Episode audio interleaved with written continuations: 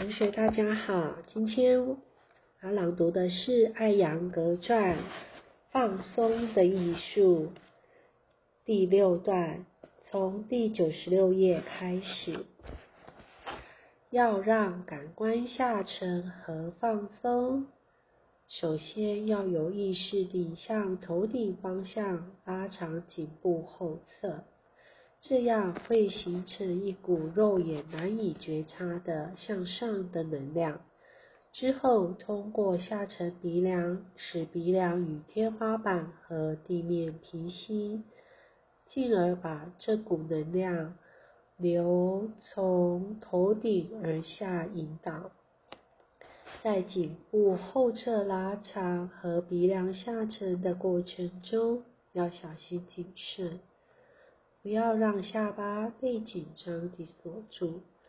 为了避免下巴被锁，初学者要学会把下巴微微上扬，保证下巴处于与天花板或地面的正确角度中。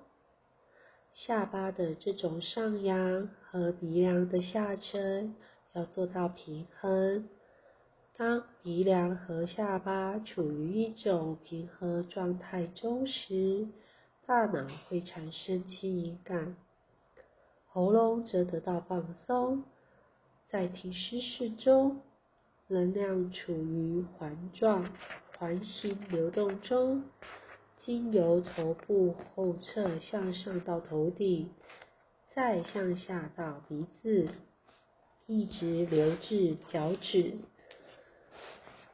然后再回到头顶，这样能量流就保持在身体内而不会外泄。由能量外泄导致的疲倦就可以避免，这样使身体和精神得到很快的修复，使得身体强健，精力饱满。能量流有了正确的方向之后，瞳孔要被动地沉向胸骨下端，和太阳神经丛之上的位置。眼球应该愉悦地在眼窝中收缩，收缩的眼球是放松的眼球，凸起的眼球则显示了紧张。把视神经拉回情感中心，这样在灵魂的觉知之眼中，肉眼就失去了身份。这灵魂的觉知之眼正存在于情感中心。耳骨要放松，太阳穴区域的神经不应该跳动，听觉听觉神经。和太阳穴处的皮肤都要沉向情感中心，眼睛和耳朵这样细致的动态调整，会出现一种缓缓地向下的动，而这就是无限的放松。面部皮肤在放松中是非常敏感的标尺，松软向下。又没有皱褶出现的面部皮肤，似乎与之下的肉形成了分离。在小舌处，上下颚要被动地汇合。当口腔中有了收缩和干燥感时，尤其在小舌处和舌头上，就能体验到放松。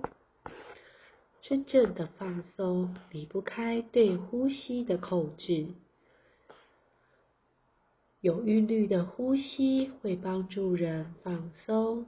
吸气无需长，应该保持自然的时长；呼气则应该在时长中长于吸气。在呼气和吸气过程中。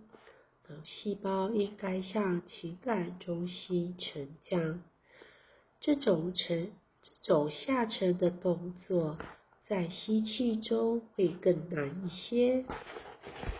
在整个吸气过程中，有四分之三的时间都会体会到脑细胞的下沉，在最后的四分之一时长中，脑细胞会有一种轻微的向上的动作，要注意避免这个向上的动作出现。吸气反映出小我居于主导，而呼气则代表小我臣服于围绕我们的至高神我。呼气将存在于小我层面的大脑放空。这种呼气中小我臣服的过程，在几次缓慢而柔滑的呼气之后会加速。之后发生的事情，也许可以描述成回声呼气，如此细致而微妙的呼气，或许可以比拟成出自高强玄乐大师之手的纯净而典雅的绝美乐曲。它似乎在和虚空的什么轻柔地相合。这回声呼气，使小我中的头脑彻底放空，神经和所有的感官都得以收摄向内，有意而谨慎并从容地让小我臣服，并非易事。这就是为什么诸多瑜伽典籍都建议在。呼吸控制法的练习中，思维着身的名号，这样练习者就能体会到每一个呼吸的能量都在流入体内，在每一次的呼气中，将其生命和小我献给神。真我是纯粹的意识，没有念头，没有感受，也没有欲望。而心就是意识的坐骑。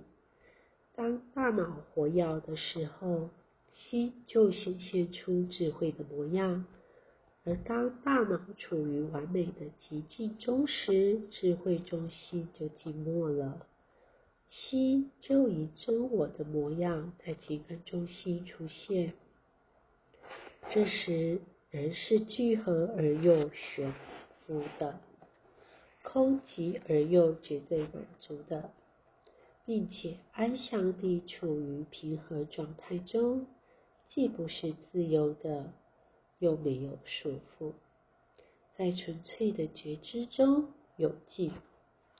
这种对我的觉知蜕变成为对造物主的觉知，情感稳定而精神谦卑。有几个方法可以让我们判断这是不是一个好的停尸室，也有几个迹象可以帮助初学者一探自己停尸室的深度。瑜伽不是一种智力游戏，而是真实感受的本，真实经验的分享。在一个好的停尸室中，会有皮肤和肌肉的收缩感。毕竟，停尸式是一个向内收的动作，同时还会有四肢和身体的拉长感。有时，这种拉长会表现为神经的抽搐，全身都会沉重而有压缩感，尤其是在对轴上端的大臂处和双膝下端的小腿处。在这四个区域，能感受到脉搏的跳动，身体是否平衡，便可以通过这四处脉搏跳动是否均匀来判断。骨骼和关节中有干燥感，觉知好像是一条细细的线绳，你觉得自己就悬于其上。体师是最好的迹象，就是深深的精神上的安定和纯粹的喜悦感。体师是是觉察的小我臣服，在忘记自己的过程中实现了自己。谢谢。